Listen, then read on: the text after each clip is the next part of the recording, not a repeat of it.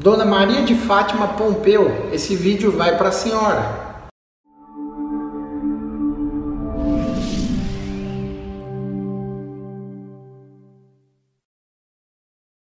A Dona Maria mandou essa pergunta para mim. Doutor, eu tenho 59 anos, estenose do canal lombar e o meu médico quer fazer uma cirurgia para abrir esse canal.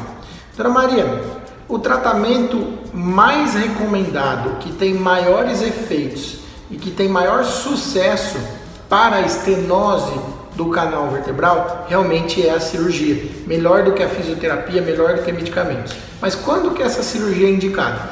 Quando você fez os tratamentos e os tratamentos não surtiram o efeito desejado. Você tomou medicamento, você perdeu peso, uh, de repente fez um bloqueio, alguma coisa nesse sentido, fez fisioterapia, está fazendo exercício, mas a sua dor continua. Aquela dor uh, das pernas para caminhar, por exemplo. Então, isso é um indicativo para a gente de que o seu canal está se fechando, está estenosando o canal da medula e com isso ocorre compressão das estruturas nervosas. Então, se, se, a gente tem um canal que é dessa grossura e ele estenosou, o que, que a gente precisa fazer para ele melhorar? Precisamos abrir o canal novamente.